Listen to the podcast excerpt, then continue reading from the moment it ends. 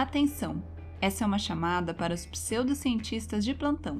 Vistam seus jalecos brancos imaginários, peguem seus instrumentos imprecisos e me acompanhem nessa viagem. Esse é o podcast Pseudociência teorias bizarras levadas a sério.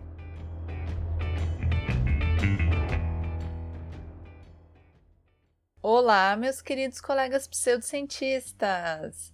Aqui é a Carol e esse é mais um episódio do podcast Pseudociência. Esse podcast que vocês amam, né, gente? Esse podcast que traz teorias bizarras para a gente pensar o mundo, né? Porque afinal de contas nós somos verdadeiros pseudocientistas. E se você quer ver a nossa comunidade crescer, indica esse podcast para amiguinho, vai. Indica para aquele amigo que vai se dar bem na pseudociência, para o que não vai também, para o inimigo também. Gente, indica para todo mundo porque isso ajuda muito, tá? Também siga a gente lá no Instagram @podpseudociência no Twitter, arroba podpseudociência, e também manda um e-mail se quiser podpseudociência.gmail.com pra gente bater um papo, né, gente? Também siga aí na plataforma de áudio que você escuta, é só apertar o botãozinho seguir. Se tiver um lugar para avaliar, deixa aquela avaliação marota. Vai? Tudo isso é muito importante para a gente crescer e para eu poder continuar trazendo essas teorias maravilhosas para vocês, tá bom?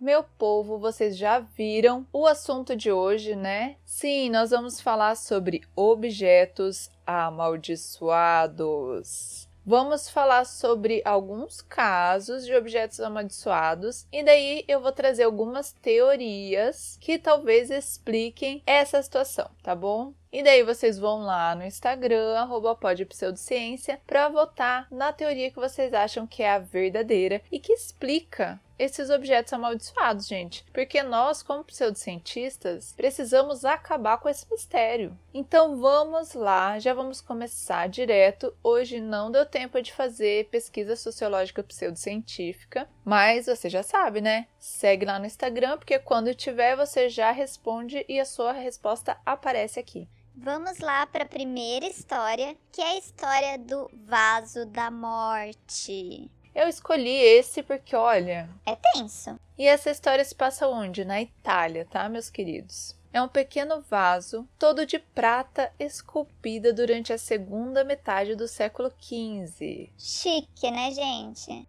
Ninguém sabe exatamente quando ele foi feito, porque ele foi feito, mas acredita-se que tenha sido feito como um presente de casamento para uma jovem em uma vila do norte perto de Nápoles. Dizem que ela morreu ou foi assassinada na noite de núpcias, agarrando-se ao vaso enquanto morria.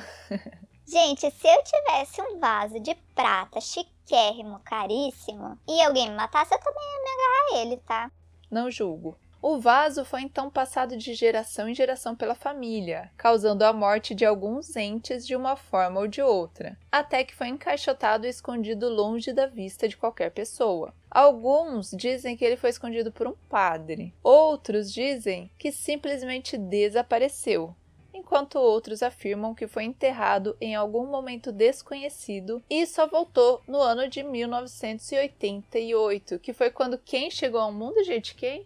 Sim, essa pseudocientista que vos fala. Você vê que 1988 foi um ano importantíssimo no mundo paranormal. O que, que, tem a ver? Eu não sei, mas é. Então é o seguinte, gente, esse vaso ele foi encontrado em 1988 e tinha um pedaço de papel dentro dele escrito: Cuidado, este vaso traz a morte. Acontece que quem pegou o vaso não deu a mínima para esse recado, né, gente? Jogou fora o papel e levou a leilão o vaso, que foi leiloado por cerca de 4 milhões de liras, que é mais ou menos 13 mil reais, para um farmacêutico local. Gente, farmacêutico rico esse, hein? Pagar 13 mil reais num raio de um vaso? Pensa. Acontece, meus queridos, que não foi uma boa compra. Porque três meses depois, ele estava morto. Sua família então vendeu o vaso para um cirurgião muito rico, muito chique, que não acreditava em coisas como maldições.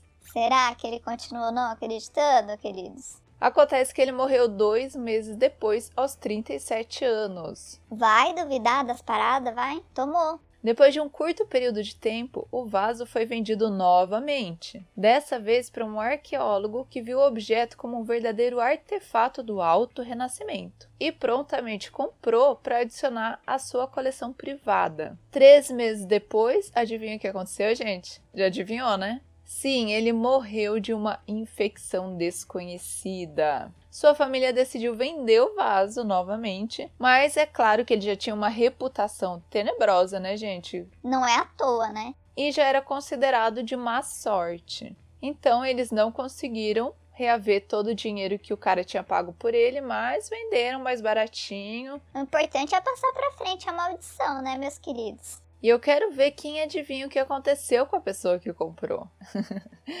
Ai, não tem nem graça, né, gente? Já acabou a graça do negócio. É claro que a pessoa que comprou morreu apenas um mês depois de comprá-lo. Nessa época, os habitantes da cidade acreditavam que o vaso, o nome do vaso é vaso baçano, tá, meu povo? Era amaldiçoado. Então ele foi jogado pela janela de uma das sacadas de uma casa. Não, parabéns para quem teve essa ideia, né, gente? Porque o vaso já era amaldiçoado. O vaso sozinho já matava a galera. Jogando pela sacada, então, olha, parabéns para todos os envolvidos. Acontece, gente, que quando jogaram o vaso pela sacada, o vaso quase atingiu um policial na cabeça.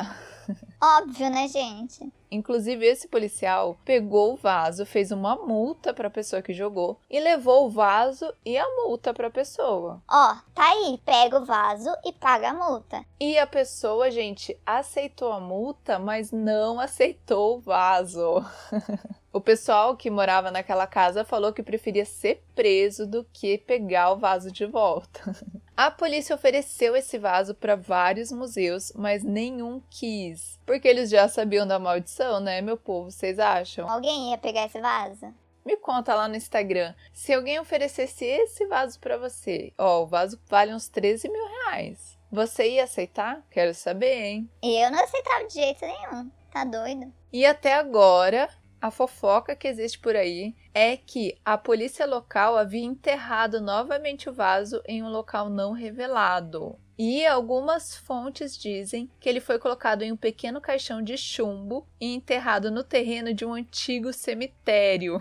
Gente, eu acho que se enterraram realmente o vaso num terreno de um antigo cemitério. Eu acho que esse vaso vai voltar mais forte do que nunca tá? Ele vai pegar os poderes das almas do cemitério e vai voltar com ainda mais força, tá? Vai matar geral. Esse foi o vaso da morte, o vaso baçano, meus queridos. Ah, e detalhe que eu vou deixar a foto do vaso lá no Instagram, então vai lá para ver. Beleza? Agora eu vou contar, gente, uma outra história que, olha, essa é medonha, hein? Pensa num troço medonho. É a história de um quadro chamado. Eu não vou nem tentar ler em inglês, tá? Em português é O Homem Angustiado. Gente, pensa num quadro feio. Pensa num quadro medonho. Vai estar tá lá no Instagram também a foto, vocês vão lá ver, porque esse vale a pena, hein? Então o que aconteceu? A história foi contada pelo Sean, Sean Robinson, herdou de sua avó esse quadro aí, que ficou trancado no sótão da casa de sua família por aproximadamente 25 anos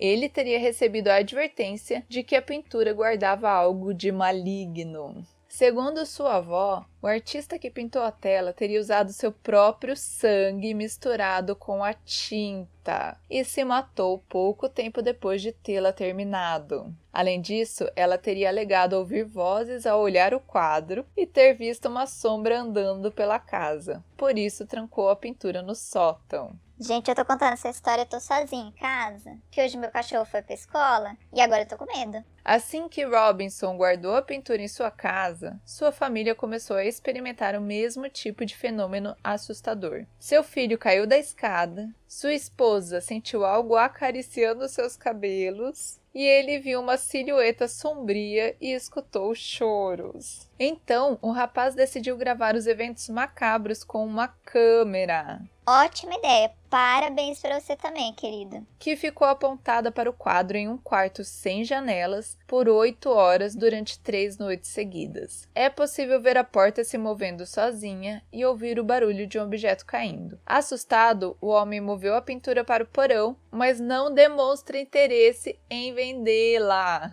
Cara, você quer mais o quê? Você tem uma porcaria de um quadro amaldiçoado na tua casa. Você vai fazer o quê com ele, querido? Eu acho que esse cara não gosta da família, porque para mim guardar um quadro desse, você quer o quê? Que o troço mate toda a sua família mesmo. Cada ideia, viu? Gente, esse vídeo que o cara fez do quadro tem no YouTube. Eu vou deixar certinho como encontrar lá no Instagram, tá? No mesmo post que vocês vão ver essas fotos, vai ter o título do vídeo no YouTube. Daí é só procurar que vocês encontram. A outra coisa que eu quero falar sobre esse caso, desse quadro aí, é que me lembrou muito a saga do Cavaleiro Zodíaco chamada The Lost Canvas. Vocês já assistiram, gente? Na Netflix tem só a primeira temporada e me parece que só foi feita até a segunda temporada e daí foi cancelado. Mas, gente, é tão bom eu amei, eu achei maravilhosa. Então, quem gosta de Cavaleiros do Zodíaco e não assistiu essa saga, vai lá, gente, que vale a pena. Mesmo acabando do nada, né? Mesmo faltando o restante, vale a pena, porque eu, eu amei, pelo menos. Então vamos lá, meus queridos, vamos discutir agora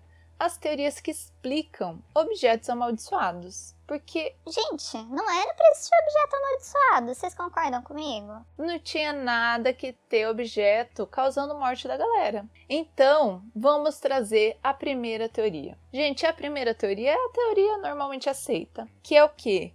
Um superpoder de alguém que tacou uma praga no objeto certo? Porque muitos desses objetos são amaldiçoados porque alguém amaldiçoou. E se alguém conseguiu amaldiçoar um objeto, fazer com que ele causasse mortes e tralalá, é porque essa pessoa tem um superpoder. Eu entendo o superpoder, não entendo, mas esse é o superpoder dela, é tacar praga. Essa, para mim, é a teoria mais aceita, né? Porque a gente realmente acredita nesse tipo de coisa. A gente é pseudocientistas, né, meus queridos? Então fica aí para os conservadores, né? Essa é a primeira teoria. A segunda é que esse objeto tem alguma coisa errada com ele. Vocês concordam comigo? Porque não era para um objeto causar esse tipo de coisa. Então talvez ele tenha vindo de outra dimensão. Por que eu falo isso? Porque quando a gente discutiu Doni Darko lá no Pseudo Cinema. Aliás, quem ainda não ouviu o Pseudo Cinema sobre Doni Darko, assistiu ao filme e não entendeu nada, por favor, meu querido, volta lá, ouça o Pseudo Cinema de Doni Darko que você vai entender tudinho, tudinho do filme. Então, o que que acontece? O motor da turbina que cai lá no quarto do Doni é justamente um objeto que cruza de uma realidade para outra, certo? Ele passa de uma realidade que dá um problemão, né? Não vamos entrar em detalhes, porque talvez alguém não queira spoiler aqui. Mas a questão é que aquela turbina do avião passou de uma realidade para outra e isso fez com que desse um monte de problema. Vocês concordam? Então, os objetos amaldiçoados podem ser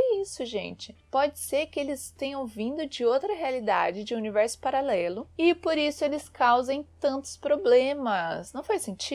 Para mim faz sentido. Agora a terceira teoria, gente. A terceira teoria é: objetos amaldiçoados são easter eggs dos programadores da Matrix. Gente, para quem não sabe, easter eggs são surpresas que os programadores colocam dentro dos jogos. Então você pode ter uma situação que você vai vivenciar dentro do jogo que não faz necessariamente parte da narrativa, mas que tá lá pro seu divertimento e não é uma coisa que você encontra facilmente. Ela fica escondidinha lá no lugar e se você tiver sorte ou souber daquilo, você tem acesso e coisas acontecem no jogo, tá? Então, partindo daí, a gente pensa o seguinte: vocês sabem que a gente vive na Matrix, certo? Nós já discutimos o que é a Matrix, se é um programa de computador, se não é. Ainda não chegamos numa conclusão, né, meus queridos? Então, se você ainda não ouviu o episódio sobre teorias da Matrix, vai lá, ouve. Ouve todo. E daí você vai lá no Instagram votar na teoria que você acha correta, tá? Mas é o seguinte: se nós vivermos numa Matrix, que é um programa de computador, pode ser que esses objetos amaldiçoados, na verdade, sejam easter eggs, entendeu? Que os programadores da Matrix colocaram lá. Então eles combinaram de ter alguns objetos no mundo da Matrix, né, no mundo criado por eles, que causariam certos efeitos. Por exemplo, esse quadro, você olha para ele e ouve vozes. Olha que divertida. Você tem ele na tua casa, você vê vultos. Uma coisa maravilhosa. Então, essa é a terceira teoria, de que os objetos amaldiçoados seriam, na verdade, easter eggs criados pelos programadores da Matrix. A quarta teoria que eu trouxe, meus queridos, é que esses objetos seriam nada mais nada menos do que artefatos alienígenas, tá? Porque quem garante que esse raio desse vaso, por exemplo, não veio do espaço, não foi trazido pelos alienígenas? E eu digo mais, gente. Por exemplo, vamos pegar o vaso de exemplo, tá? O vaso, todo mundo que entra em contato com ele acontece o quê? Morre, certo? Acontece, meus queridos, que talvez não é que eles morram. Não, não. A galera não morre, elas são levadas para o planeta dos alienígenas que deixaram o vaso, tá bom? Porque vocês sabem que tem várias raças alienígenas, certo? Cada uma opera de uma forma, né, gente? Então tem os ETs que vêm aqui abduzir a galera, tem outros ETs que trazem, sei lá, sondas para fazer experimentos no povo. Tem galera que faz desenho na plantação. Cada um trabalha de uma forma. Talvez exista uma população alienígena que deixe esses objetos aqui e daí, conforme as pessoas têm contato com esses objetos, elas são levadas, teletransportadas para o mundo dos alienígenas. Daí você pode dizer assim: Ah, Carol, mas acontece que o corpo fica morto da pessoa que ela morre aqui. Sim, querido, mas talvez o que seja levado seja outra coisa, entendeu? A alma da pessoa.